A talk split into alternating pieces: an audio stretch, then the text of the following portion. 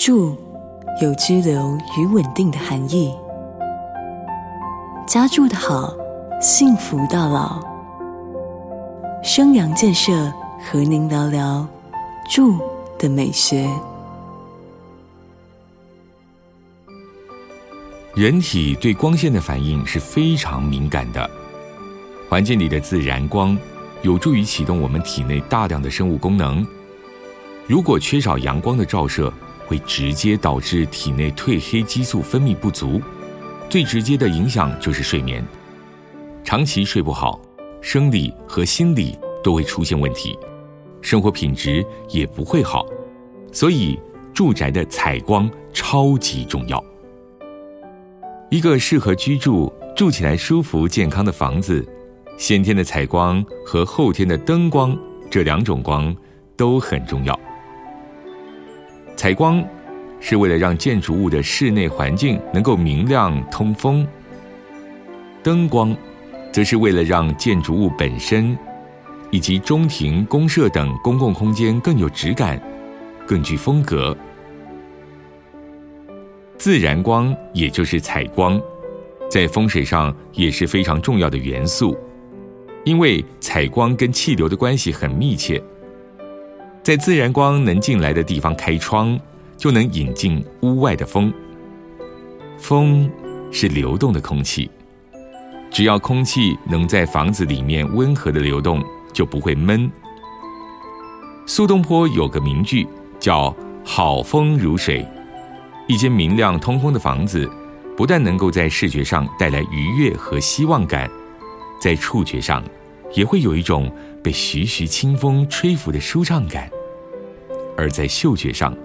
只要空间里不堆太多东西，也有定期清理，也就不会出现潮湿、陈旧甚至破败的气味。光的强弱、虚实是会改变空间尺度的。不同比例的明亮和阴暗，能让空间有层次感。台语有一种说法：“明厅暗房”，意思就是居家的公共领域，像是客厅、起居室。采光要明亮，而像卧室这种私领域，采光就要暗一点。明亮的客厅能为居家生活带来朝气和正能量，招待客人也显得大方大气。卧室通常是用来休息的，用来培养亲密关系的。光线太亮的话，一来是很难让身心得到安顿，二来私密的氛围不够，所以。明厅暗房这简简单单的四个字，其实充满了生活的智慧。台湾早期的建筑只是满足人们最基本遮风避雨的需求，还顾不上美学。随着经济的发展，现在建筑物除了土木结构之外，跟美学有关的部分，像是整体的造型、外观的设计，或是园艺造景。灯光设计等等，每一个部分都很讲究专业，这也代表了人们对于房子的需求越来越精致化，越来越有品味。每当夜幕低垂，万家灯火被点亮的时刻，有被精心设计过灯光的建筑物，立刻成为城市里迷人的存在。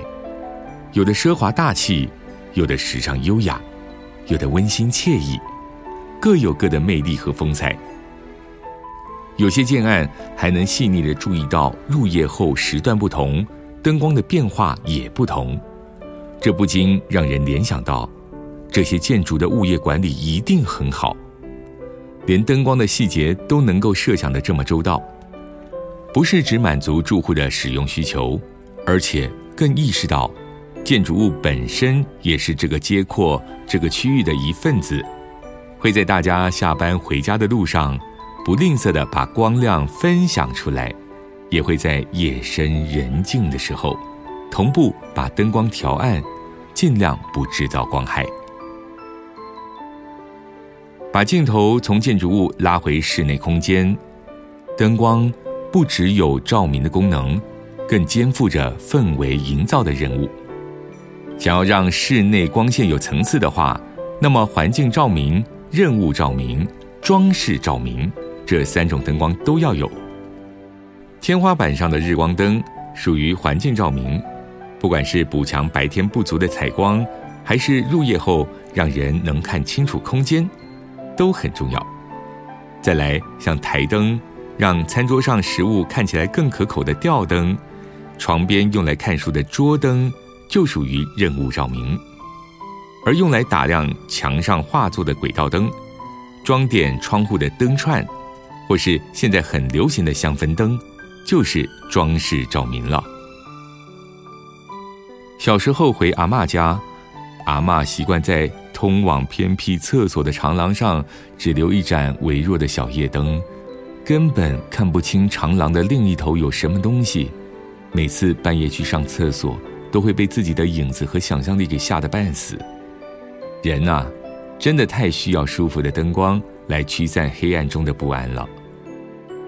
关于居家的灯光美学，原则上是以不同的空间需求来对应不同的灯光设计，以人为本，配合人在这些空间中起居生活的方式，来决定每个地方灯光的明暗和冷暖，这样灯光就能成为我们的守护者。哪怕是为老人家安装感应式的夜灯，让他们半夜起来上厕所时可以更安全，不会碰撞或跌倒；或是为夜归的家人留一盏散发着暖色黄光的小灯，让他知道有人很在乎他，都是灯光能为我们诉说出来的无尽爱意。最好的建筑。总是能让人停下脚步。生阳建设是美好建筑的实践家。住的美学由生阳建设赞助直播。